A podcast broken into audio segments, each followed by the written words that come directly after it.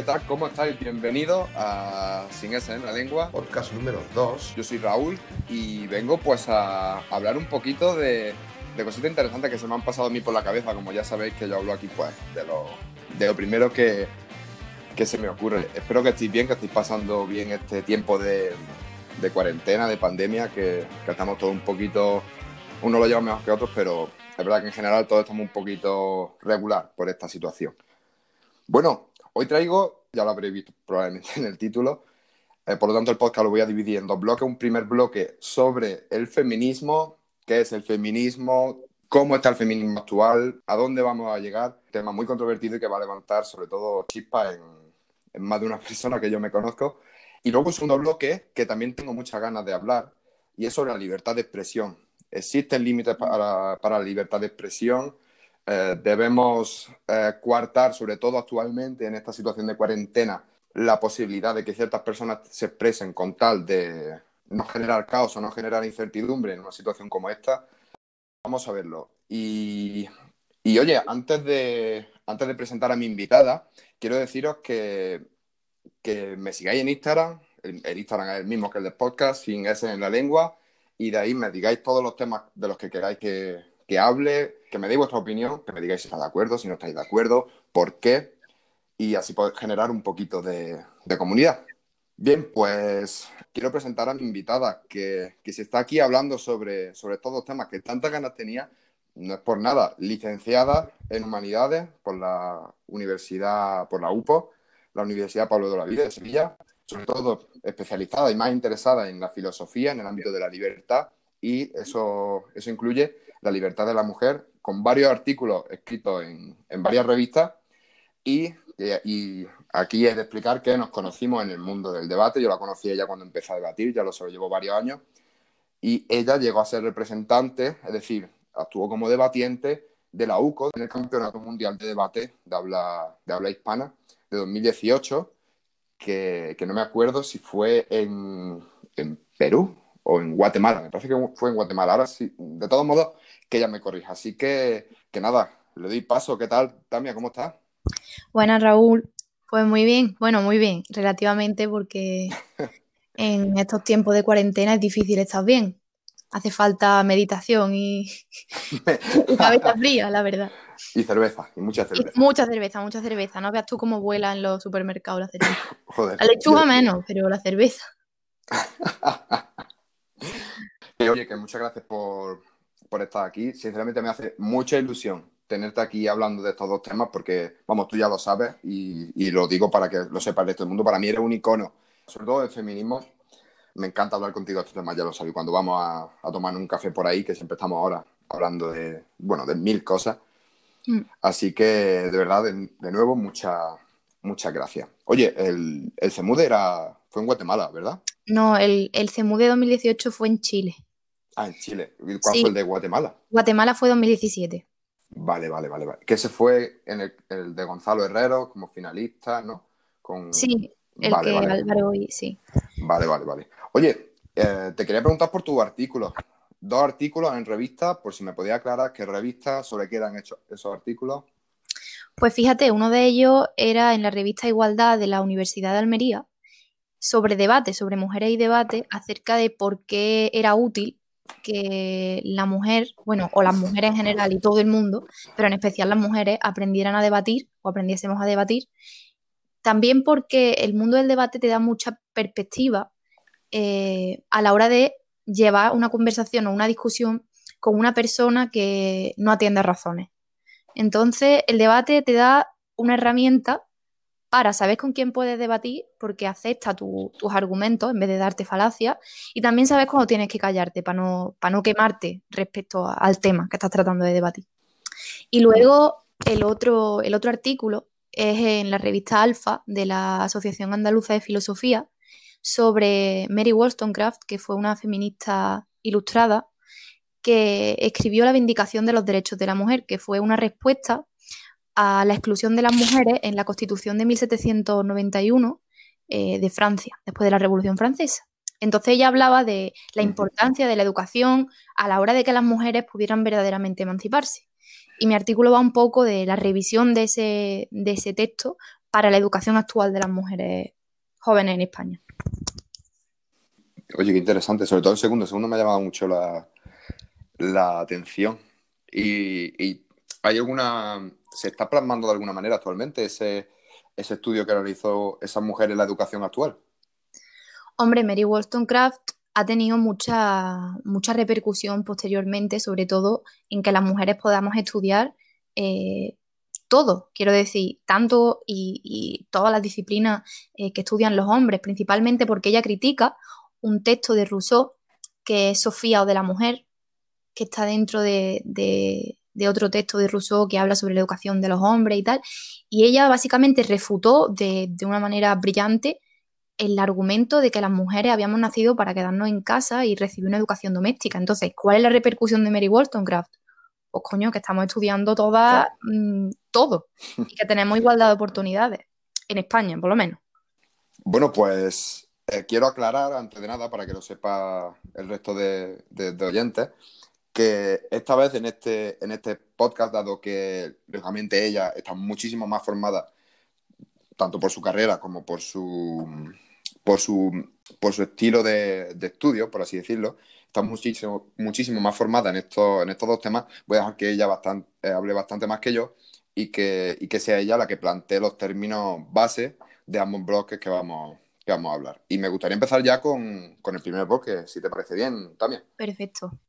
Vale, pues el primer punto del primer bloque no es nada más que qué es el feminismo. También si tú tuvieras que, definir el feminismo, ¿qué, ¿qué, dirías? Porque se conoce como que feminismo, muy a, rasgos generales, es la búsqueda de, la igualdad entre hombres y mujeres. ¿Se puede tomar como tal o existe algún matiz que haya? Hombre, el feminismo tú sabes, lo hemos hablado muchísimas veces, no tiene ni una única definición, ni es lo mismo eh, lo que todo el mundo puede opinar de un concepto que el concepto estudiado filosóficamente. Porque, como por ejemplo el concepto de libertad civil o el concepto de, bondad, de belleza, son conceptos que se estudian filosóficamente por muchísimos autores. Entonces, el feminismo no va a ser otra cosa, no va a ser una cosa diferente. Eh, el feminismo, tal y como lo entendemos actualmente, o lo que se entiende actualmente en la sociedad española, es la búsqueda de igualdad de oportunidades y de igualdad ante la ley, de igualdad social. Pero si yo tuviera que darte una definición de feminismo, probablemente me quedaría con eh, una definición bastante parecida a la que da Simón de Beauvoir, que es la, el reconocimiento de la mujer como un ser humano. Es decir, eh, reconocer la igualdad, las mismas capacidades que un hombre, las mismas oportunidades y, las mismas leyes, básicamente. O sea, igualdad ante la ley. Pero eh, reconocer a la mujer como un ser humano, yo creo que actualmente, ¿no crees que esa, plantear esa definición de base actualmente implica ya eh, una gravedad de la situación bastante importante. Claro, quizá, no, me haya, no me haya explicado bien. Cuando yo hablo de ser humano me refiero a un ser individual, autónomo, con su capacidad racional para tomar decisiones por ella misma. Fíjate tú, antes de, bueno, por si me parece curioso añadir esto, antes de Descartes se pensaba que la mujer eh, era dependiente totalmente de la racionalidad del hombre. Por eso dependía al padre o dependía al marido, dependía del hermano. Pero Descartes cuando descubre la famosa como glándula pineal que unía la mente y el cuerpo, estaba reconociendo indirectamente que si las mujeres tenían esa glándula pineal, su cuerpo pertenecía y estaba dominado por su propia mente. Entonces esto es algo que posteriormente un filósofo francés que se llama Poulain de la Barre utilizará para explicar que la subordinación de la mujer, es decir, la dependencia de la mujer a un hombre, es un prejuicio irracional que tienen los seres humanos, que tienen los hombres en ese momento. Entonces, cuando yo me refiero a ser humano, en la actualidad es reconocer esa independencia o esa autonomía, tanto de la razón como de, cualquier tipo de mm, mandato de los hombres. Es decir, que se podría interpretar así de manera muy, muy laxa que hace, hace 100 años no se consideraba a la mujer un ser humano. Y queremos realizar ese, ese paso, ese paso hacia adelante, ¿no? Efectivamente, de hecho, también tú sabes, aquí en España las cosas no son iguales que como son en Estados Unidos o como son en Arabia Saudí. En cada país, en cada lugar las cosas son diferentes, pero, pero sí, básicamente lo que todo o la mayoría del feminismo busca es que a la mujer se la reconozca como un individuo capaz de tomar sus propias decisiones. Y, ahora que has dicho eso de que, de que, claro, aquí en España la situación es diferente, a Arabia Saudí, a, Estados, a Estados Unidos, ¿Cuál crees que es tú la situación actual de, eh, del feminismo? Es decir, en esa carrera hacia la humanización, si se puede decir, de la mujer, eh, siguiendo con tu línea, ¿en qué punto crees que estamos? Y ya no hablo de, España solo, ni de Estados Unidos solo, sino en, general, haciendo una media de todos los países. Hmm. Yo creo que actualmente vamos, no domino porque no es mi, campo la, el derecho, pero yo creo que la mayoría de, de países democráticos y occidentales, las mujeres somos iguales ante la ley tenemos igualdad de oportunidades. O sea, yo creo que para que actualmente una mujer consiga desarrollarse plenamente y tener su propia individualidad, es un trabajo mucho más autónomo y no tan mm, social, por decirlo de alguna manera. Como que la sociedad no tiene que darle a las mujeres su libertad porque ya tenemos esas mismas oportunidades, sino que es más un trabajo personal de cada mujer el ser, el, hacerse, el empoderarse y el hacerse capaz de hacer las cosas.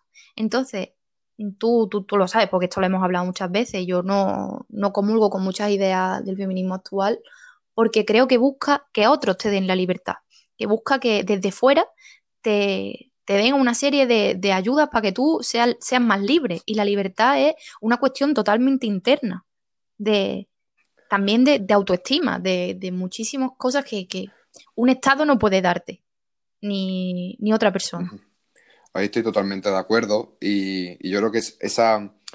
O sea, es como un trato eh, condescendiente hacia la mujer, que además esa condescendencia se extrapola ya no a la mujer, sino sirve para, desde mi punto de vista, para, para caracterizar muchas otras situaciones, de las que algunas hablaremos luego.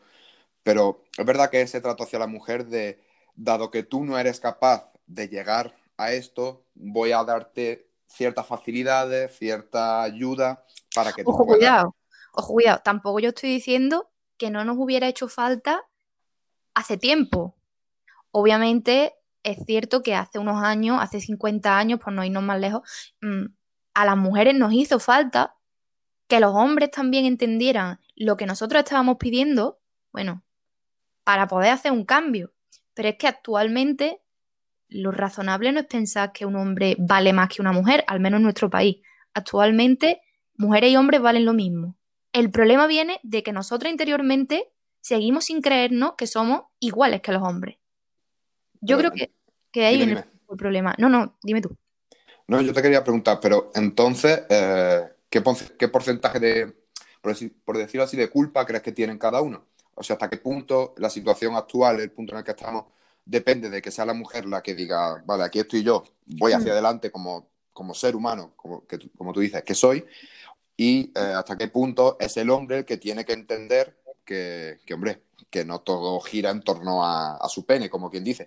O sea, ¿crees que los hombres ya han llegado a esa situación o todavía no, queda camino? No, no, no. Es que, verás, siempre que hay que hacer cambios en la mentalidad social, también hay que ver por qué se hacen esos cambios. Entonces, los cambios que, las mujeres pedimos es que se nos reconozca, como te he dicho, como un individuo autónomo. Y hay muchos hombres que siguen sin pensar que una mujer sea capaz de, de, ser un individuo autónomo. Entonces, yo no creo que la culpa tampoco sea de esos hombres, porque esos hombres han sido educados en un sistema en el que a ellos lo ha hecho responsable y activo y a las mujeres pasivas. Entonces, bueno, irresponsables, pero únicamente de la, de la familia. Entonces, eh, tampoco es culpa de los hombres pensar como piensan, ni de las mujeres pensar como pensamos, sino de una educación que hemos recibido, de una tradición de comportamiento y de instituciones históricas que hemos naturalizado y que pensamos que es lo normal. Pero verdaderamente no, no existe una culpa. Entonces, ¿cómo vamos a cambiar?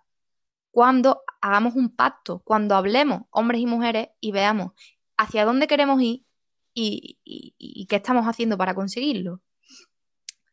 Que el feminismo actual no está llevando un buen rumbo, esto lo hemos hablado, no está llevando un buen rumbo, un buen rumbo ese feminismo que está excluyendo a los hombres o que pretende excluirles del debate, claro, excluirles del debate porque mm, yo creo que lo más sano no es mantener a los hombres fuera del debate para tener un espacio seguro, sino tener la puerta abierta para que se digan opiniones incómodas y podamos rebatirlas para poder sacar algún claro es contraproducente además. O sea, si tú precisamente lo que estás buscando es un bienestar social, si lo que haces es sacar a una mitad de la sociedad, lo que vas a conseguir un bienestar de un 50%, por decir un número, de la sociedad, que es el 50% que representan las mujeres. El 50% de hombres no va a tener ese, mm. ese feedback que debería. Me gustaría matizar una cosa. Yo entiendo que, hubieran salido las reuniones no mixtas. De hecho, durante un tiempo yo lo, lo secundé, porque el principal argumento que se da es que hay mujeres que al haber sido maltratada o abusada no quieren hablar eh, por delante de hombres porque no quieren ser atacadas abiertamente. Pero es que yo creo que en realidad deberían de, hacerse dos tipos de grupos. Un grupo más como de terapia para estas mujeres y un grupo de debate. O sea, un grupo de debate no es un grupo de terapia. Ahí te vas a llevar hostias por todos lados. Tú y yo lo sabemos que hemos debatido. Tú no puedes ir en un debate y decir, no, mira, es que me siento mal porque me estés diciendo esto. Me estás atacando directamente.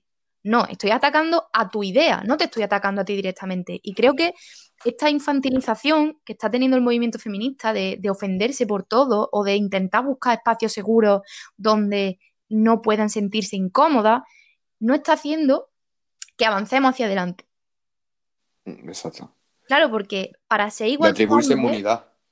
Claro, para, ser igual que un hombre tienes que tener los mismos derechos, las mismas obligaciones, pero mm, la misma responsabilidad. Quiero decir que si quieres ser igual que un hombre y si queremos ser igual que un hombre, igual que cuando un hombre habla, tiene que atenerse a las consecuencias de hablar, que es que otra persona te puede responder y te puede responder de manera mucho más dura.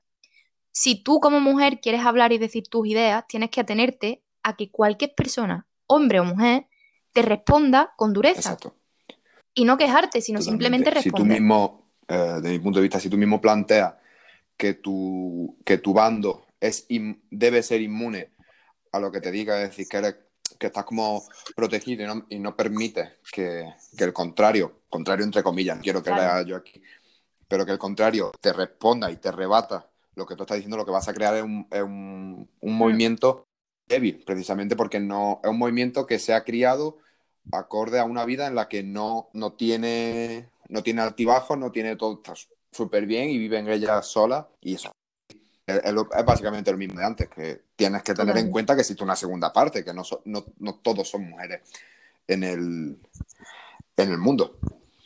Pero, y también, eh, a mí me gustaría preguntarte, también he llegado a pensar, porque esto lógicamente yo también lo pienso, aparte de hablándolo contigo, yo también luego le doy vuelta.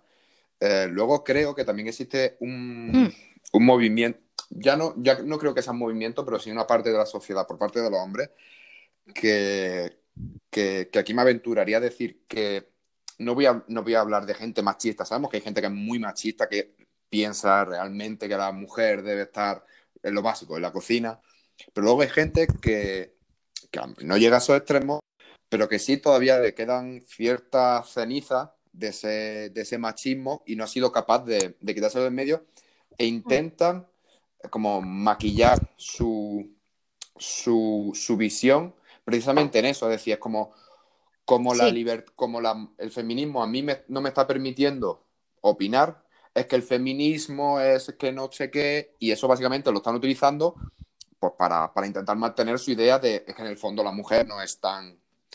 Eso pienso yo, no sé si tú piensas que realmente existe ese hecho o se queda en algo anecdótico. Pues claro, por supuesto. Es que cuando tú le prohíbes algo a alguien, si tú le prohíbes la entrada a los hombres a un recinto o a un lugar, es que aunque no le interese de lo que tú estás hablando ahí dentro, se van a quejar y van a decir que no pueden entrar. ¿Sabes? Es como, yo qué sé, una reunión de mineros. Si ahora una reunión de mineros dice que solo los mineros de Cantabria, no sé, estoy poniendo un ejemplo, no sé si hay mineros en Cantabria, pero que solo los mineros de Cantabria pueden entrar en esta super reunión secreta de los mineros de Cantabria, ya van a querer los mineros de todo el mundo, sabes que están diciendo los, mineros de Cantabria. Exacto. Entonces, si, si esos mineros dijeran, aquí entrada libre, puede entrar todo el mundo, ¿tú de verdad crees que tantísima gente querría ir a esa reunión? O sea, la mitad de hombres que se quejan de no poder ir a reuniones de, feministas no irían tampoco a esas reuniones feministas. Por eso creo como tú que es un flaco favor al feminismo hacer reuniones no mixtas, porque le dan a los hombres machistas, no a todos los hombres, a los hombres machistas, una posibilidad de quejarse. ¿Y tú crees que, esto también se, oye mucho entre, entre ciertas feministas? Que coste que, quiero aclarar que yo no, señalo a nadie ni me refiero a nadie, simplemente hablo de manera genérica. Entre ciertas feministas el hecho de que eh, un hombre no, tiene, no tiene capacidad y, no tiene la legitimidad para hablar de feminismo ni para posicionarse. Es decir, eres hombre, está fuera. ¿Tú crees que los hombres individualmente o como hombre, es decir, sin influencia de la mujer, pueden posicionarse en el feminismo, pueden tener cierta influencia o necesitan eh, necesariamente que haya una mujer en ese grupo? Mira, yo creo que cualquier ser humano con razón, con racionalidad, puede opinar y puede crearse una opinión acerca de todo. Podrá estar más fundamentada o menos fundamentada, podrá estar lo que tú quieras, pero decir que tú, por razón de sexo, por razón de etnia, o, por cualquier cosa tú no puedes opinar de algo, me parece caer en el mismo fallo que se ha estado cayendo a lo largo de toda la historia con las propias mujeres. O con la, o con, por ejemplo, con los negros. Que siempre se habla de lo mismo. No, es que mm, tú no, tú blanco no puedes hablar de nosotros porque eres blanco. Bueno, ¿y qué pasa? Que no tengo capacidad de razonar, no tengo, no tengo sentido común, no puedo. Es ridículo, es que es ridículo. Que me recuerda un poco, tú y yo esto lo hemos hablado mucho también de lo de no puedes hacer humor si no perteneces a este grupo. Ahora luego hablaremos de eso, pero. Yo me parece, claro, me parece súper absurdo, ¿no? Pues, claro. Pero bueno. Eh, luego hablaremos de eso porque hay ahí también. Oye, y esto me lleva a preguntarte que lo acabo de apuntar eh, como nuevo, pero es que necesito sacarlo. Eh, ¿Qué son los, los, movimientos antifeministas y este, esta idea de abolir o de quitar la ley de violencia de género? Te voy, a, te voy a dar mi opinión uh. sobre, sobre todo los movimientos antifeministas, que es muy corta y yo creo que ya se sobreentiende. Y ahora ya me explicas tú qué opinas. Yo creo que, después de todo lo que hemos hablado hoy de, este resumen que hemos hecho sobre el feminismo actual, yo creo que es totalmente comprensible que existan movimientos antifeministas. O sea, y desde mi punto de vista, no debería existir queja por parte del, del, movimiento feminista de esos movimientos, básicamente porque es el propio movimiento feminista el causante de que ahora, ahora haya un partido como es Vox que se posiciona eh, bueno, no voy a decir que se posiciona antifeminista, pero se me entiende que se posiciona en contra de ese movimiento. Si, estamos hablando de un movimiento que, como hemos dicho, no permite al hombre, al hombre actuar de, manera, de manera significante, un movimiento que, no está llevando no está llevando correctamente lo que se supone que tener, es decir, no está llevando a la mujer a empoderarse y a, y a llegar a donde tiene que llegar, sino que la está tratando como niños pequeños que necesitan ayuda y que se les trate bien. Y claro, y silenciando siempre todo, que todo lo que se les dice no se les puede, vamos, ya no hablo de la broma, o sea, no se les puede opinar, si vas en contra de ellos, eh, te tachan de machista para arriba.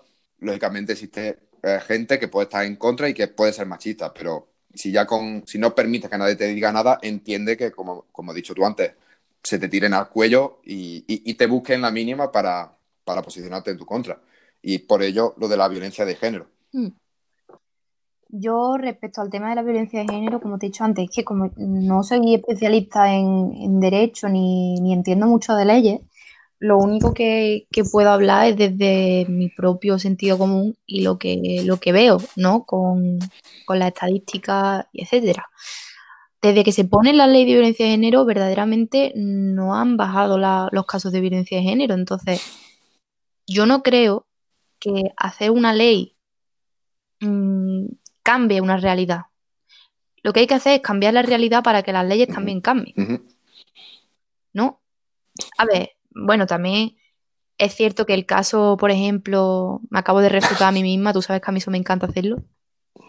Existe el caso de Ruth Ginsburg, que fue una mujer que estudió Derecho en Harvard en los años 60, creo que fue, o incluso antes, que cambió las leyes, pero ya había como, como un precedente en la sociedad norteamericana, ¿no? Porque ella se metía con una serie de leyes que discriminaban a la mujer por cuestiones de sexo. Pero a lo que me, refiero es que hay que cambiar eh, respecto al tema de la violencia de género la manera de relacionarnos y de relacionarnos no solo entre hombres a mujeres, sino mujeres a mujeres, hombres a hombres, nos relacionamos con violencia y nos relacionamos, las relaciones interpersonales no se basan en escucharnos y en darnos cariño, se suelen basar en los celos, se suelen basar en la desconfianza, en el ser falso y no mostrarse uno como, como es. Entonces,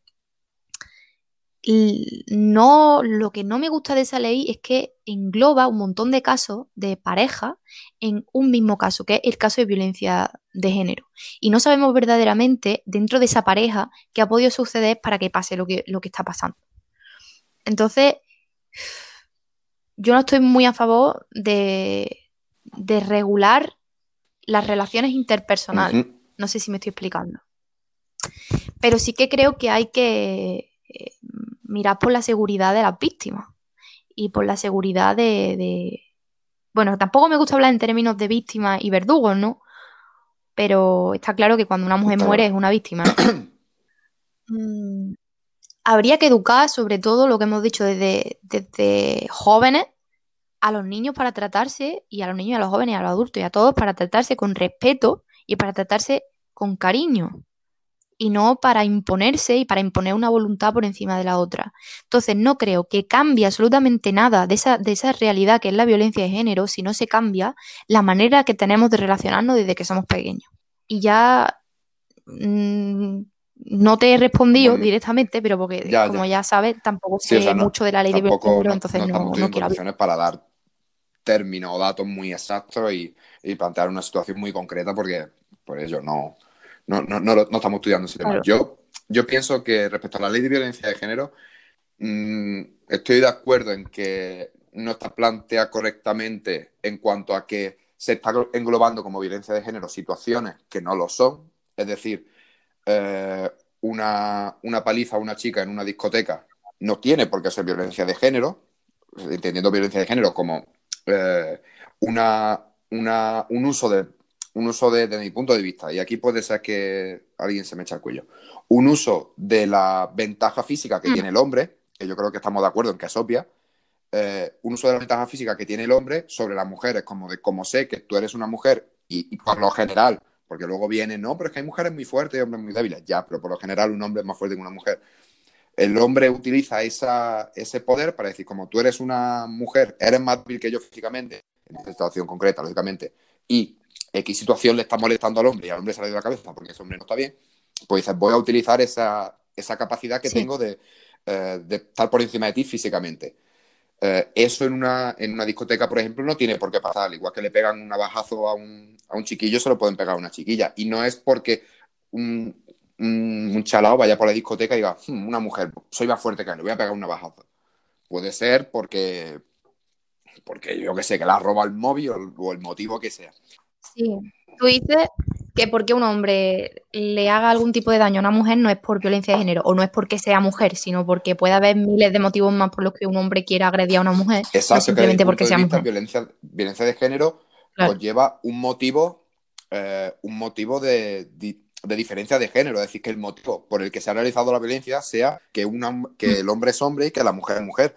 No, porque eh, en, el en el momento en el que el motivo es que, que la chica mm, le ha tirado el cubata encima al chico y el chico se le ha ido la cabeza, ahí no, ahí no es que el chico sea un machista y piense que a las mujeres, no, ahí es que el, tío se la cuando le han tirado el cubata y, punto.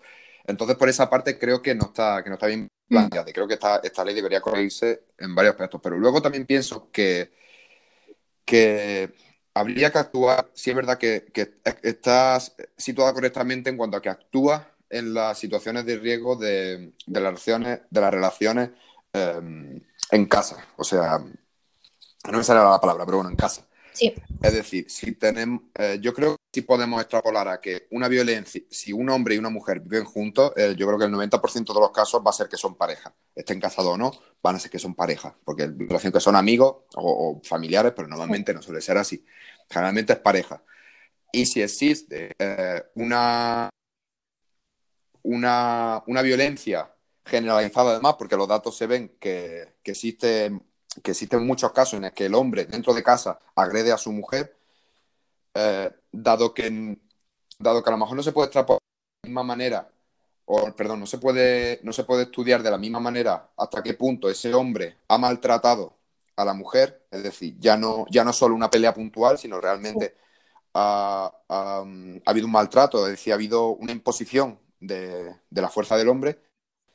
Como sabemos que eso es en muchos casos, pero no podemos ah, asegurarlo siempre, yo creo que en esos casos sí debe haber una, ley que diga, mira, para prevenir que, se pueda, que, el mal sea, que el mal sea mayor, vamos a intentar abarcar este campo más amplio de violencia. Es decir, puede ser por lo mismo que a un chico en su casa con su novia, la novia le tire el cubata en su casa y el chico se le vaya a la pinza y, y le pega, al igual que le hubiera pegado a su primo, y eso en sí no sería violencia de género, pero sí habría en ese caso que eh, tratarlo en un primer momento igual que si un hombre realmente está maltratando a su mujer y, acaba por desgracia en muerte, ambos casos hay que tratarlo igual básicamente porque si no, o sea, o tratamos los dos o no tratamos ninguno, y si no tratamos ninguno, ya es cuando lo haríamos, como quien dice. Entonces, desde mi punto de vista, creo que aunque sí necesita ciertos retoques, como, como podría decir la ley, sí creo que está, creo que está bien posicionada. Y el otro punto no me acuerdo de lo otro que dijiste.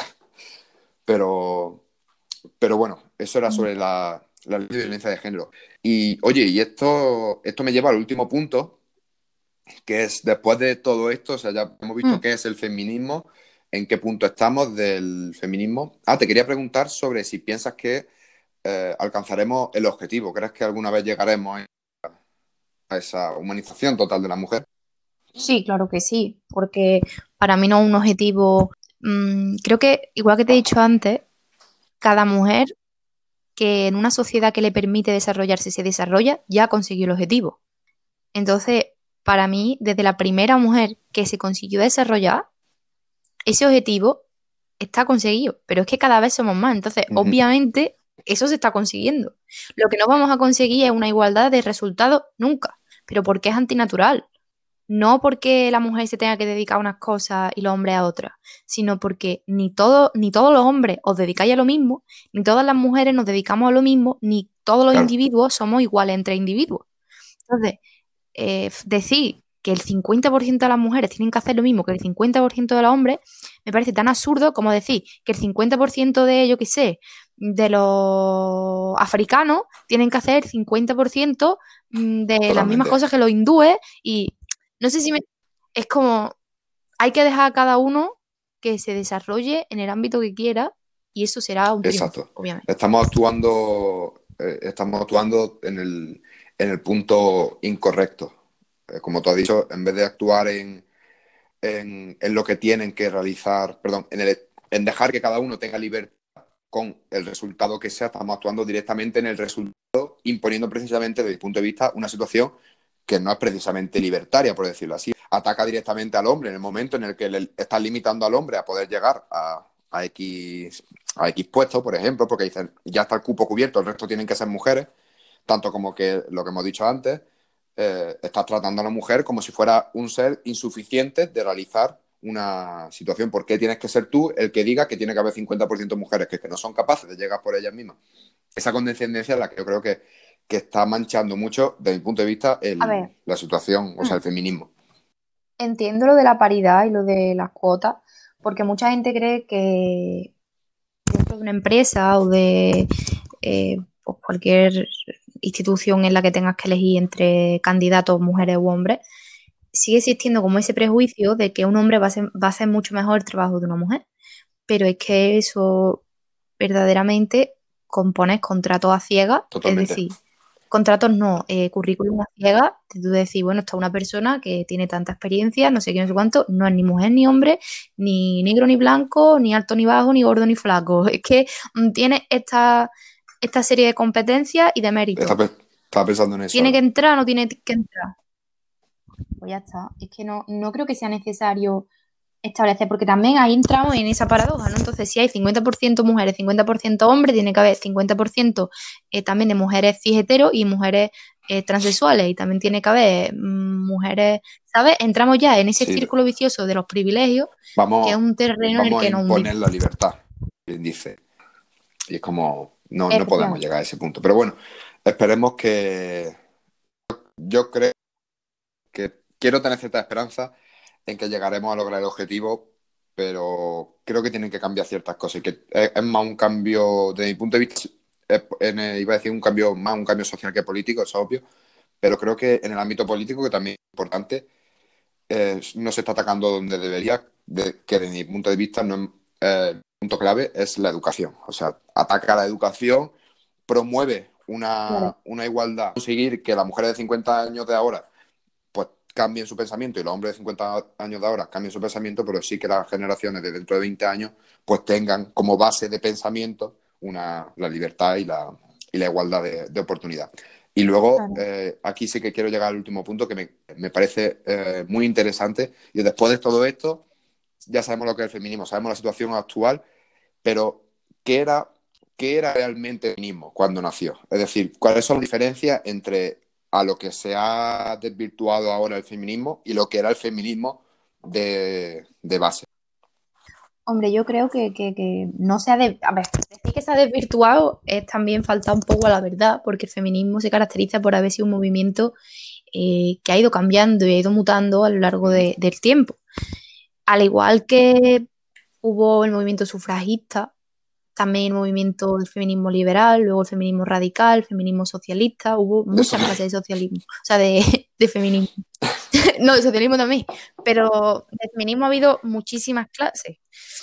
Entonces, el feminismo de la sufragista, pues obviamente buscaba el, el derecho al voto de la mujer, pero luego el feminismo más radical, perdón, el feminismo liberal buscaba dentro de la de las instituciones existentes el reconocimiento de la valía de una mujer para poder tener puestos de poder dentro de, esa, de esas instituciones. Y la igualdad sexual, la igualdad de oportunidades de las mujeres. Esa igualdad de oportunidades en ese tipo. ¿Qué feminismo ha dicho que era? Así. Eh, tanto el liberal como el, como el radical. Em, bueno, el feminismo liberal de, de principios de los 60 lo que trataba era de mm, cuando a las mujeres le dieron como las primeras oportunidades de poder estudiar en universidades, trataban de ellas mismas eh, pues luchar ¿no? contra las leyes que eran, que eran machistas, eh, pero de un modo mucho menos violento o mucho menos eh, radical, valga la redundancia, que las feministas radicales, pero radicales como de raíz. Porque las feministas radicales, que también surgen en los 60, con Kate Millett, y, su política sexual, que es un libro muy importante.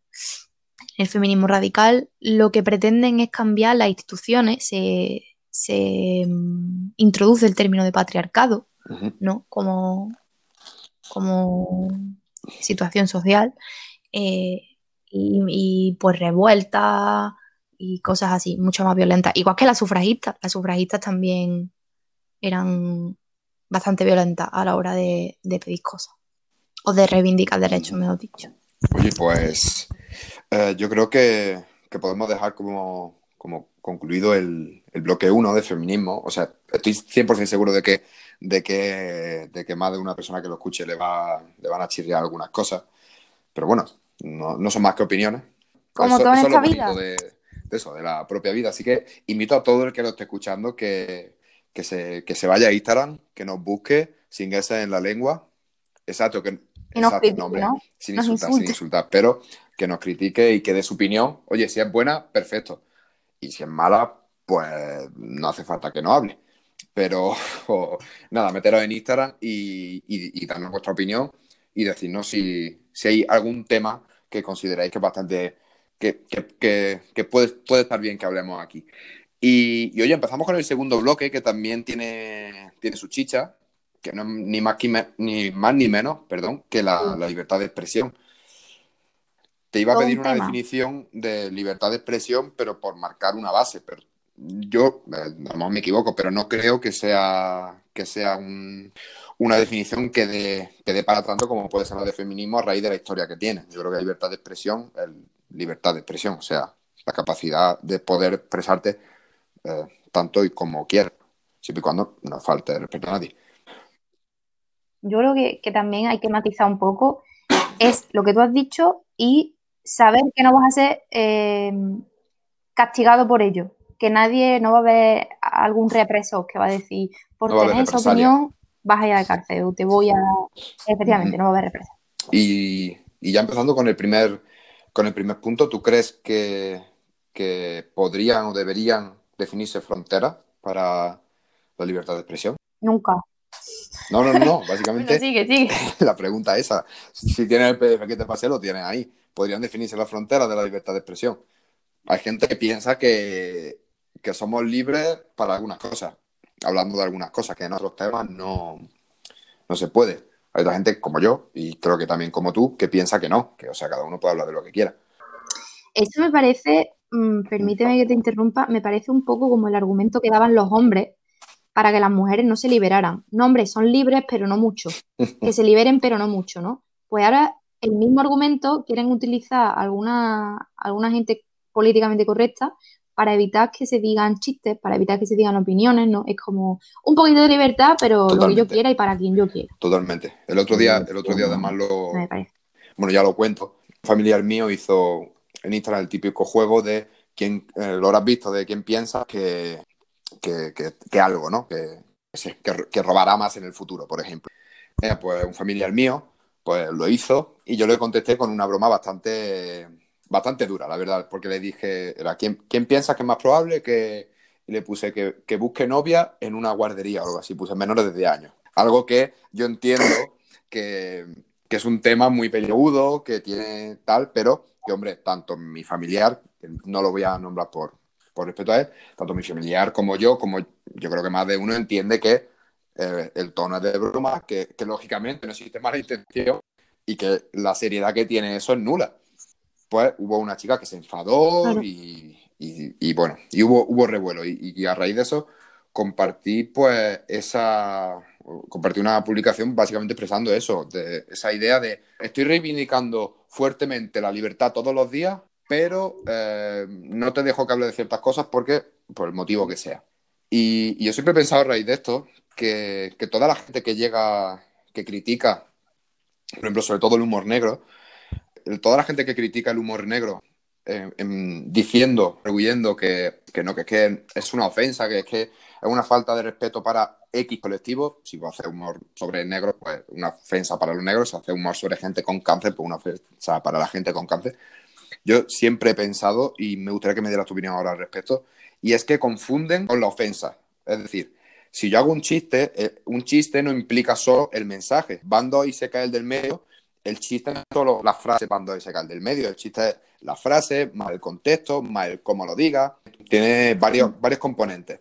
Entonces, una broma, de, en este caso de humor negro, pues aparte de, de ser, de, tener la frase del chiste en sí o de la broma, pues conlleva un contexto, conlleva una intención, que es lo más importante, tiene, tiene un porqué todo eso.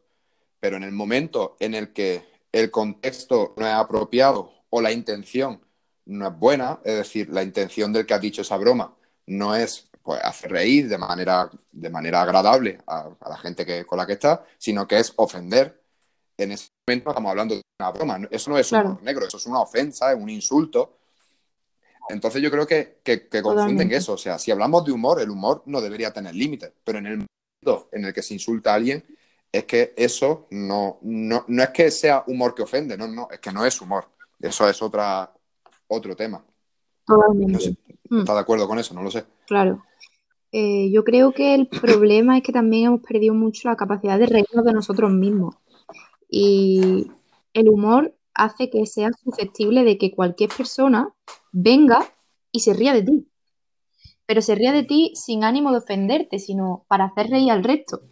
Y es que el humor no es otra cosa que poder reírse de absolutamente todo el mundo, de gente de clase alta, de gente de clase baja, de gente, eh, bueno, ojalá estuviera aquí Manu, que todavía no lo conoce, vamos, es mi pareja, porque él domina mucho más todo lo que es los temas de comedia, él le gusta mucho em, el teatro y sobre todo, pues eso, pues temas de comedia y tal. Y él me explicó el otro día que los, payasos, bueno, no sé cómo se llamarían en su época, pero eh, bueno, los juglares eran los únicos que tenían la capacidad de reírse de los reyes y de la, y de la, de la nobleza mediante la comedia y mediante los chistes. O sea, el humor ha sido lo que ha transgredido las normas sociales a lo largo de toda la historia. El humor sirve para eso, sirve para ser libre. El humor es la libertad y la libertad es el humor. Entonces, intentar ponerle límites al humor es intentar ponerle límites a la libertad. Y punto de vista también eh, es atentar contra la propia igualdad. Es decir, en el momento en el que tú estás, en el que tú eximes a un grupo o a una persona de que se le puedan realizar bromas sobre él o ella, ya, ya lo estás tratando de diferente. Es decir, como decía mm, David Suárez, un cómico que, a mí me gusta mucho, decía que el humor es una hostia en la arriba y en la abajo. Y es precisamente eso. O sea, el humor trata a todo el mundo por igual. El humor es como una, una bofetada de realidad que viene a decirte, oye, que tú no eres más que nadie, que yo te puedo, entre comillas, entre muchas comillas, humillar igual que a cualquiera. Entonces, en el momento en el que estás, eh, en el que vas contra eso, ya estás diciendo que hay cierta gente que está por encima o por debajo de, otra gente. De ahí también esa condescendencia hacia, hacia la gente, que te digo yo, hacia la gente mm, coja. Es como, vale, no puedo hacer chistes sobre cojos porque, no, es que pobrecito, es que tal. O... También te digo, a mí me hace mucha gracia cuando dice una persona eh, blanca, heterosexual, eh, de clase alta, no, es que no tienes que hacer chistes contra los negros, porque, y a lo mejor luego un negro se ríe. O sea, pero tú quién eres, tú estás aburrida o aburrido. La gente, para mí de verdad, la gente que se, que, se ofende por un chiste es gente que tiene mucho tiempo libre. Sí, es gente que, no sabe qué hacer y se para a pensar, en plan, luego llora en, su casa.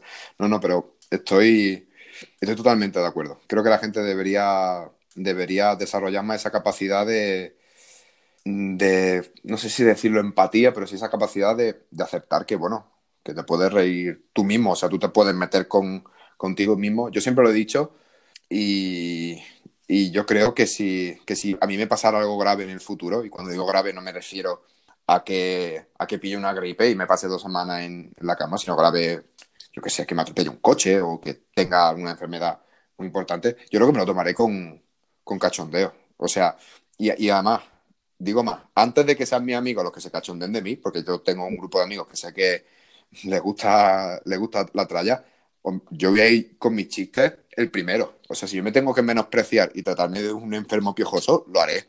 Porque para algo, para algo soy enfermo.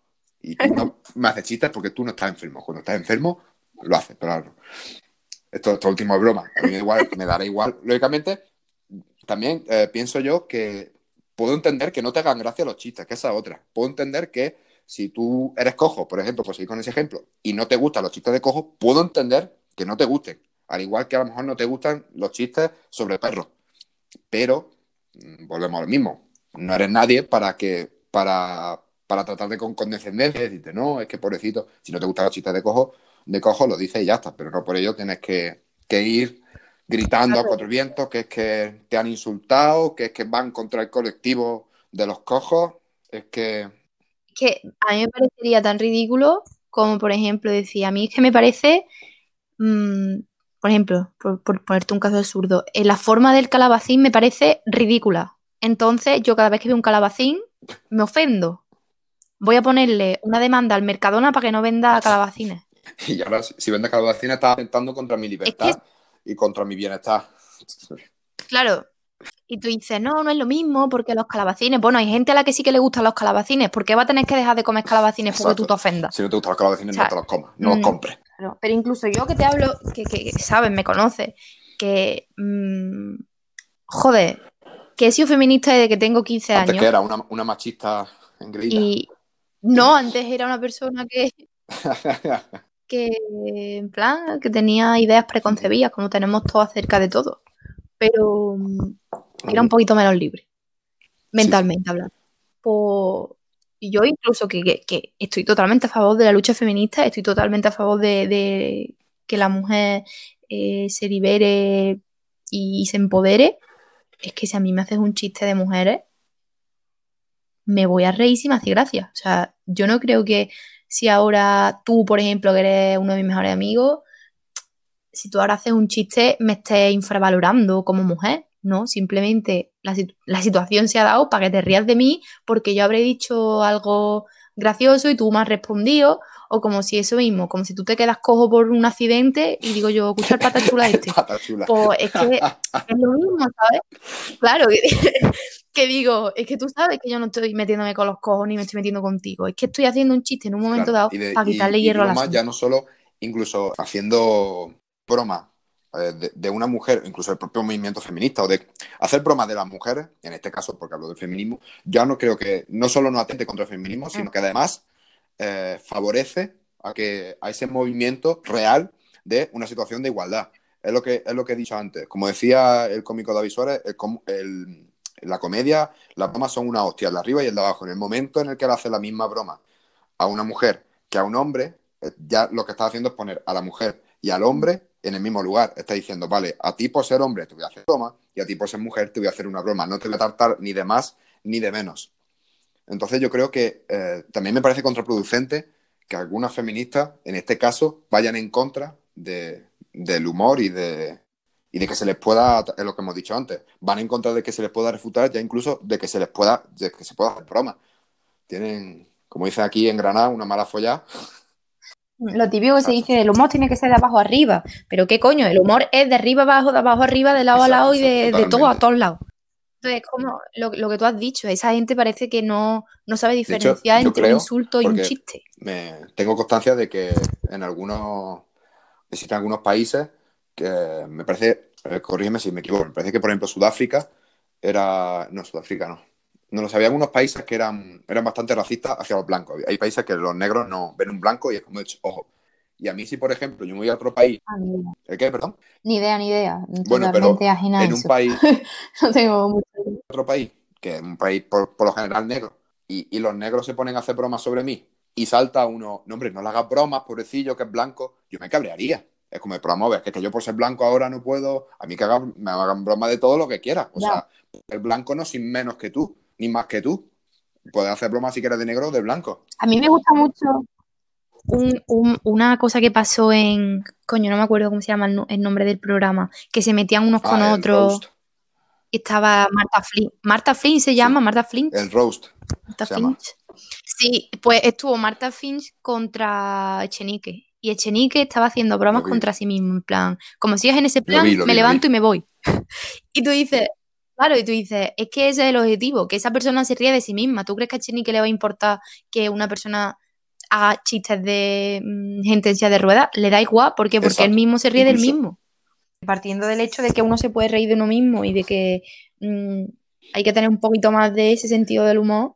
Pues no, yo iba a decir que me, recordaba que eh, en ese mismo programa, en el Rose, ya sabes, se enfrentan, realmente suelen ser cómicos o gente eh, eh, famosa pero normalmente cómicos, eh, se enfrentaron Berto mm. Romero y, y ¿cómo se llama? David Broncano, que, que me encantan esos dos chavales. Y, sí. y me parece que fue Berto, Berto Romero, no, eh, no, perdón, me parece que fue David Broncano, que, le, que le, hizo una broma a Berto Romero, porque con la cosa de que Berto Romero siempre está con buena fuente y tal, la broma era, eh, a Berto Romero le huele la boca a lo, lo mismo que la boca de Silvia Abril, que es la novia de Andreu. Dice, a la polla de Andreu. Claro, entonces son dos cómicos que tienen un humor así muy, muy duro. Y no sé por qué estoy pensando que yo creo que más de, más de uno se pensaría que, o, saltaría con que, o, están menospreciando a ver, no, yo creo que saltaría con que están menospreciando a Silvia Abril, que dirían, no, es que eh, es un machista porque, porque va en contra de, de la mujer, porque dice que la boca de Silvia Abril huele a, a la polla de Andreu. Como vamos a ver, es su mujer. Yo diría, te iba a decir, digo, bueno, en fin, no sé tú qué, qué concepto tendrás de relación sexual, pero normalmente si tienes un novio puedes acabar con tu polla. bueno, bueno. Sí, me callo. pero, que nos entendemos, ¿no? Sí, sí, sí. Claro. Luego ahí está la gente como Silvia, cuando se lo dice, se, se ríe, y no es para menos. O sea, es lo que es lo que toca. Si te hacen una broma, pues o te ríes porque te haga gracia, y si no te, te hace gracia, pues, pues te jodes por lo que hemos hablado, el contexto. El contexto lo es todo. No es lo mismo que tú vayas por la calle y te griten mm, puta, ¿sabes? Y te digan que tú haces no sé cuánto, a que tú en una reunión de amigos pues te digan, lo mismo, que tú imagínate que tú tienes, pues, que tú conoces a una, a una chica, tiene una amiga, lo que sea, que es prostituta, no es lo mismo que tú vayas por la calle y le digas a una prostituta, le grites con mala intención que te huele la boca polla, de manera, de, de manera despectiva, es verdad que es muy duro, pero no es lo mismo eso a que tú vayas a tu amiga, la prostituta, y de cachondeo le digas, tú no hables que, te huele la boca polla. el contexto es diferente. En un caso no estamos hablando de broma, estamos hablando de una ofensa, de una falta de respeto. En el otro, pues existe es un comportamiento distendido que no, que no hace mal a nadie. También si te fijas, es que hay mucho puritanismo detrás de, de algunas feministas actualmente, que es como hablar de una relación sexual con un hombre ya automáticamente es denigrante para la mujer. Eso me parece que es un flaco favor porque no te está... Vamos a ver, que a mí no me parece una falta de respeto que un hombre haga broma respecto a una relación sexual con su mujer o con su novia o con una mujer, ¿no? Y se tiende a pensar que en el momento en el que ya entra, ya hay una broma sexual, eso ya es machista o ya está denigrando a la mujer pero eso no tiene por qué ser así. Es decir, igual que a los hombres les gusta el sexo, a las mujeres también nos gusta y también podemos reírnos con un chiste. y ahí es lo que decíamos antes, el problema no está en que el hombre haga bromas sobre las relaciones sexuales con su pareja, sino en que la mujer tiene que decir, oye, pues, pues me voy a cachondear un poquito de, la polla de mi marido, por ejemplo. Siguiendo, pero tiene que tener dos dedos de frente y decir, no soy, no, no es nadie para que pueda hacer algo que oye, yo puedo hacerlo también, lógicamente. Oye, pasamos al segundo punto, porque también vamos bastante un poquito atrasados, pero el segundo punto también me parece interesante, pero creo que un poquito más corto, y es, piensas que estamos en, ante un retroceso en la libertad de expresión. Yo creo que mm, este punto iba sobre todo enfocado en el tema del humor, precisamente, porque si te fijas, ahora mismo, hay, incluso los propios humoristas lo dicen, ahora mismo existe un cierto humor que no se puede realizar porque se ve con malos ojos, que hace 20 años sí se hacía. El, humor de Marte y 3 y tal, humor muy, a veces sí se podría decir machista, humor así un poquito más duro, sobre negros, sobre mujeres, sobre, yo qué sé, el, reírse de, de, alguna enfermedad o lo que sea. Antes se hacía, salía en la tele, se aplaudía, se reía, Ahora no, ahora se tiene que ir con un cuidado y los propios, los propios artistas te lo dicen, que no, que, que esas, cosas ya no se pueden, hay que ir con más cuidado. ¿Crees que estamos realmente ante un retroceso? Mm, yo creo que el humor cambia también con las sociedades, ¿sabes? Como los diferentes usos del lenguaje que utilizamos también configuran nuestro sentido del humor. Entonces, puede ser que el humor haya cambiado por varias, por varias causas. Una de ellas puede ser por esa autocensura que tienen los cómicos, como de no voy a decir esto, vaya que, me linchen públicamente, por censura de los propios medios, como vaya que nos linchen a nosotros como medios, pero también porque determinados chistes es cierto que han dejado de hacer gracia, porque en el contexto no, ¿sabes? Como no, no nos hacen ya gracia. Pero sí que creo que ahí estamos en un momento un poco peligrosillo, por, por sobre todo por la autocensura, por el que te dé esa tirria de decir, no sé yo si voy a decir esto, porque luego a lo mejor en un futuro, si quiero tener un trabajo y mi jefe descubre que yo he dicho esto, a lo mejor ya no... Y eso sí que me parece muy peligroso, el que tú no tengas libertad total para, decir en tu vida privada lo que quieras decir. O, en tu, o, si eres cómico en tu vida pública, que es mucho más peligroso. O incluso, eh, yo creo que incluso aún sin ser cómico, puedes decirlo en tu vida pública, es decir, que tú y yo podemos hacer un chiste muy duro y muy oscuro en, nuestro, en nuestras redes sociales, pero también en este caso, por ejemplo, creo que eh, tienes que atenerte a que cierta gente te diga, oye, pues el chiste no me ha hecho gracia. También, que, lógicamente, si no le ha hecho gracia, pues bueno, cada uno, también te digo, esa gente que no le ha hecho gracia, una cosa que diga, no me hace gracia, y otra cosa la gente que se indigna, es que no sé por qué sube esto, si no te gusta que suba esto, pues no me sigas y no mires mi historia o no mires mis tweets. Pero, ¿y tú crees, tú crees que, esta situación, que como tú dices, bastante peligrosa, estoy totalmente de acuerdo, ¿crees que va a ser temporal o que realmente puede ser el inicio de un, de un 1984? Uf, que ojalá tuviera una respuesta, una respuesta clara y decirte, mira, a ver, por mi estudio, que tampoco soy yo aquí una experta en nada, pero sí que es verdad que he hecho un grado de humanidades y hemos estudiado. ¿Tu pues, estudio sobre chistes de, de negros y de mujeres? mi estudio especializado en, raza, ¿no? no, no, que... Hombre, la historia ha sido siempre como un poco pendular a lo largo de, la historia. Mm, anda que hablo bien, la historia ha sido pendular a lo largo de la historia. la, historia ha sido un poco pendular a lo largo de los siglos. Cuando ha habido grandes conquistas de libertades, luego han venido grandes olas de represión. Y creo que estamos en un momento donde estamos eh, teniendo aparentemente más libertades, pero subliminalmente estamos teniendo bastante represión. Entonces, eso me descoloca un poco, porque ya es más, en vez de 1984, un poco más el mundo feliz, un mundo feliz. Es como pensamos que lo tenemos todo, pero verdaderamente mm, es porque estamos cómodos, pero no es que tengamos todas las libertades que, podemos tener. Entonces, creo que para que las cosas cambien, tendríamos que salir de, esa, de ese sueño de libertad que tenemos y verdaderamente ver de qué libertades disponemos y de cuáles no. O sea, creo que esto va para largo, que todavía estamos como en el inicio de esa autocensura y esa... ¿Y, esa crees que luego habrá una respuesta a eso? Y, siguiendo el... pero claro, la respuesta... Hombre, yo creo que el auge de la derecha de Europa ya es un. No, pero me refiero. Me refiero a una respuesta, O sea, marcamos esto como el inicio de una etapa de autocensura y que luego exista una, una respuesta a esa censura. O sea, una, de repente una libertad eh, desmedida.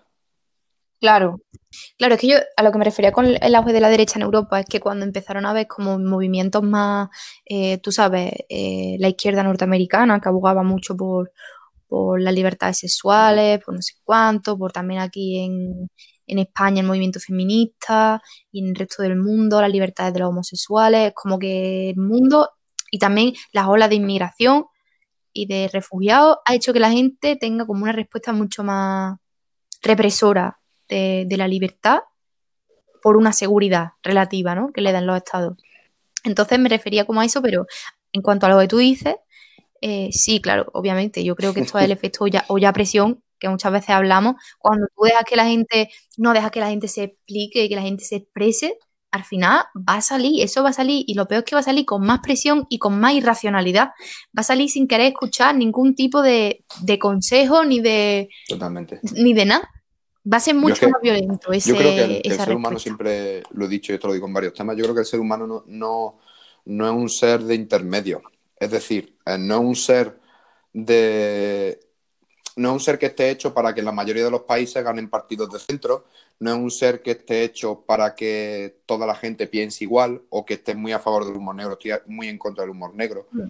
Es un ser que está hecho para que haya dualidad. Entonces, creo que es imposible que, eso. Siempre va a haber una izquierda y una derecha, siempre va a haber, eh, lógicamente, una izquierda y una derecha más fuerte que un centro, me refiero. Es por eso por lo que yo pienso, por ejemplo, que no, que el, el no triunfo de Ciudadanos. Y desde el punto de vista no triunfo precisamente por eso, porque el ser humano no está hecho para, para irse hacia el centro, está hecho para posicionarse en un lado o en el contrario. Por eso nunca va a haber sociedad completamente capitalista, es decir, que abogue completamente por el capitalismo y nunca va a haber una sociedad que abogue completamente por lo contrario, un socialismo o lo que sea. Siempre va a haber, que callo más serio, siempre va a haber esa, esa, esa Y, y, ya llegamos al último punto, y ya para acabar, pero que también me resulta muy interesante y lógicamente de actualidad, y es si está justificada la censura en estos tiempos de pandemia.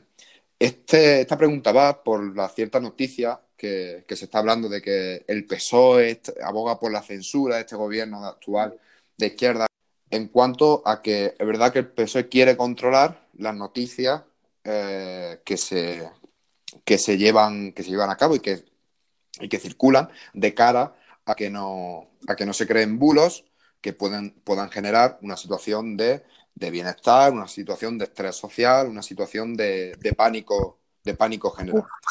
Como si ellos no crearan pánico y estrés. Es que esto también me parece. No, acaba, pregunta, se, presupone, no digo que sea así, pero se presupone que el gobierno es como la parte neutral de todo esto. Pero, ¿hasta qué punto crees tú que está justificada una censura por parte del gobierno en esta situación? Ya no hablo de dentro de 30 años. ¿Está haciendo bien el gobierno en controlar en cierta medida lo que se dice? ¿O crees que aunque estamos en una situación de caos, la gente debe de ser libre de decir lo que quiera.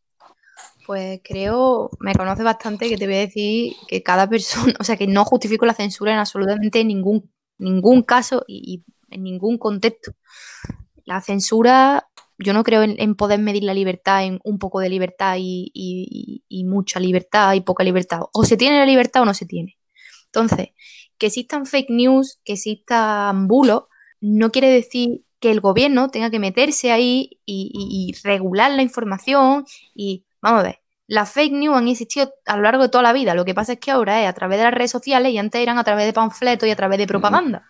Entonces, yo abogaría más porque supiéramos diferenciar cuáles son las fuentes fiables o, que, al, menos aprendiésemos a contrastar las fuentes antes que el Estado tenga que decidir por nosotros cuál es la información que va a llegar y cuál es la información que no va a llegar. Porque yo tampoco, claro, yo tampoco me fío mucho de, de un Estado que dice, no, yo tampoco quiero causar eh, revuelo entre mis ciudadanos, no sé qué. Bueno, pero es que a lo mejor el Estado también está callándose cosas para que la gente no se ponga nerviosa cuando la gente querría saber esa información. Es que no podemos saber nunca, porque yo tampoco creo que el Estado sea aquí y sea súper bueno y, y, nos vaya a decir siempre la verdad. O sea que no, no creo que esté justificado. Total, yo creo, además yo creo que has dado un punto clave que volvemos a lo mismo y, y, algo que, por ejemplo, yo ahora que estudio, que estudio economía y que por suerte esto me está ayudando a formarme cada vez más en, en cuanto a mi, a mi ideario eh, económico. Y, y, cada, y por mucha economía que estudie, que si una fiscalidad muy, muy asfixiante o mucha ayuda, siempre llego a la misma conclusión. La solución es la educación. Educa a tu pueblo y verás cómo muchos problemas se solucionan. Y aquí estamos en lo mismo. En vez de, de callar a la gente para que no diga bulo, simplemente educa a tu pueblo, y ya no digo que, que, lo haga en las clases, en la aula, que también puede ser, a tu pueblo y ayuda a tu pueblo para que sepa de qué gente se tiene que fiar y de qué gente no se tiene que fiar, dónde tiene que ir a leer las noticias y, o, a contrastarlas, de que si te llega un bulo, oye, si te llega algo que en vez que puede ser un poco raro, búscalo aquí a la fuente oficial y tal que por ejemplo, yo que soy, soy muy fan de la, de la ciencia, me gusta, sigo a muchos divulgadores de ciencia, se dedican a eso, aparte de divulgar sobre ciencia, se dedican a decir, a, a desmentir bulos. Gata de Rodinger, me gusta mucho la gata de eh, Rodinger. Aldo, del robot de Platón, el de, de Ciencia, varios canales que, que eso se dedican a, a desmentir. Y algunos, como, como es Aldo del robot de Platón, eh, tienen, tienen un vídeo que lo podéis buscar en el que recrean como una tabla donde te como una tabla de fiabilidad. Va del verde al rojo, entonces los medios de comunicación que tienen más hacia el verde son más, son más fiables y los más hacia el rojo menos fiables. Entonces está muy bien. Y entonces eso es lo que debería hacer el, gobierno. Al momento en el que la gente sepa dónde tiene que buscar, los bulos no van a llegar más allá, no va a hacer falta que tú calles a nadie. Y dime. Es que me suena tanto a, por ejemplo, yo qué sé, cuando en la Unión Soviética pensaron, no, es que mm, hay una serie de libros que no dicen la verdad y que entonces tienen que, entonces se, hubo quemas de libros y hubo cosas. Pero igual que en eso, en la, Alemania de Hitler también pasó eso, ¿no? Como de hay una serie de libros que hay que quemar porque no dicen la verdad. Pues me pasa y, y me resulta algo muy parecido con lo de, solo con la era de Internet, con las fake news. ¿Hasta qué punto el Estado va a eliminar solo fake news o va también a eliminar cosas que le parecen que, van contra el statu quo o que pueden ¿Quién decide que es bueno? ¿Quién decide que no? ¿Quién decide que es verdad? Mm. ¿Quién decide que es mentira? Claro, ¿hasta, hasta qué punto? También hubo una serie, me, acabas de recordar, una serie de polémicas que hubo acerca de una serie de eh, artículos científicos que querían demostrar si las mujeres estaban predeterminadas biológicamente para una serie de actividades o no. Y hubo como un revuelo porque eh, no sé dónde fue exactamente, pero no querían dejar ese artículo que saliera o algo así. Y, me pareció súper fuerte, porque es como, vamos a ver, dejad que los artículos salgan, si la ciencia avanza por oposición, por, por, simbiosis, por si tú dices un artículo que es una brutalidad, tranquilo, que ya vendrá otro científico que te corrija y juntos podáis llegar por disputa o por colaboración a una verdad más clara. Pero prohibir una noticia en vez de dejarla y que tú contrates, y si, si tú como Estado quieras se, se, promulgue de manera más, más, difícil, en vez de callarla, darle, darle herramientas a tu, a tu población para que sea capaz de, como tú dices, de desmentirla. Para que en vez de haber un científico que la desmienta, haya 20 científicos. Yo no me fiaría de un Estado que ha permitido lo de las cloacas de Podemos y que ha permitido que se diga y se mienta de Podemos sobre Podemos todo lo que se ha mentido a lo largo de los años, ¿no? O, un Estado que dice voy a prohibir las fake news, pero deja abierto OK Diario y no, y no hace nada para... Claro, pero entonces... No, es que, es que eso a mí me parece, eso me parece una ofensa nacional, Eduardo para, Inda. Para mí Eduardo Inda, eh, bueno, siempre lo he pensado y con todo el respeto, a mí Eduardo Inda siempre me ha parecido como un poco el bufón de, de las televisiones. O sea, un ejemplo es la sexta noche, o sea... Totalmente cuando Eduardo Inda va a la sexta noche, no va porque sea un periodista de prestigio, no, va porque da juego y porque más de uno se ríe de él. Y porque cuando va Eduardo Inda, la gente lo pone como de que hoy va Eduardo Inda, que nos echamos una risa. Entonces, el prestigio en ese caso no. Pero, y esto me lleva a decirte, vale, ok diario, que, que, que, que, a dos por tres se ve que como miente, o sea, pero de manera descarada, ¿qué haces con OK diario? ¿Lo dejas ahí que siga emitiendo, emitiendo artículos? A ver, en su libertad de expresión está poder decir las barbaridades, las burradas que quiera. Siempre que yo como Estado no le daría ningún tipo de subvención ni ningún tipo de credibilidad. Es decir, potenciaría otra serie de medios, enseñaría, claro, a través de la educación dónde meterte, dónde no, en fin, y sobre todo a través de los medios de comunicación también avisaría de, de eso. Pues mira, yo que sé, a través incluso del humor, pues diría, me reiría de, ese periódico, pero jamás le prohibiría a ese hombre, por muy mal que me caiga y por muchas burradas que diga, decir lo que quiera decir. Es como si cojo y digo, no, es que yo soy atea, entonces me parece una burrada lo que está diciendo el cura de la parroquia de al lado de mi casa, voy a ir, le voy a cerrar la parroquia. A ver, creo que llevamos muchos años y muchos siglos para poder eh, para poder respetar la libertad de culto de cada uno. Siguiendo ese ejemplo, que lo que dice el cura ponte tú en, la calle de enfrente de la iglesia e intenta convencer a todo el que vaya a la iglesia para que no vaya si quieres. Pero, exacto, no, no prohíba al cura a que de su sermón. Efectivamente. Cada uno, si tú te quieres creer a Eduardo Inda como un culto, tú créetelo. Ahora probablemente, los que te vaya mal en la vida. Inda sean los que, los que se han sacado la ESO con el aprobado general que quiere hacer el gobierno. Oye, pues creo que aquí ya se puede dar el, el podcast por terminar. No sé cuánto llevamos, me parece que llevamos más de una hora hemos hablado del feminismo, ya sabemos, hemos visto que es el feminismo, en qué punto estamos bajo tu opinión y también bajo algo de la mía, pero yo creo que tu opinión tiene bastante más, más peso que, la mía. Hemos visto cómo, cómo, cómo ha evolucionado, cómo, cómo, está esa situación y, eh, por otro lado, la libertad de expresión, el humor y la censura en, en estos tiempos. Así que, nada, si quieres, quieres decir mm. algo más. Pues quiero darte las gracias por hacer esta iniciativa, por montar este podcast que mola muchísimo. Y también por, por invitarme aquí a hablar contigo, que sabes que a mí me encanta poder tener a una persona con la que hablas que sea.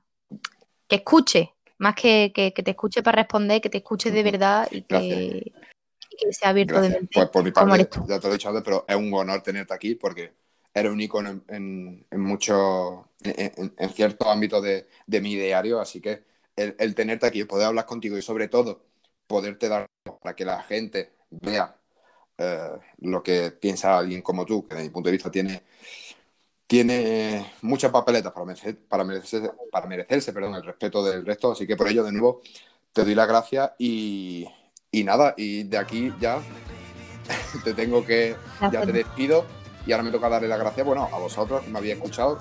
Gracias por estar ahí. Nos vemos en el siguiente podcast, que os puedo asegurar que será un tema que os gustará muchísimo. Y nada, nos vemos pronto. Chao.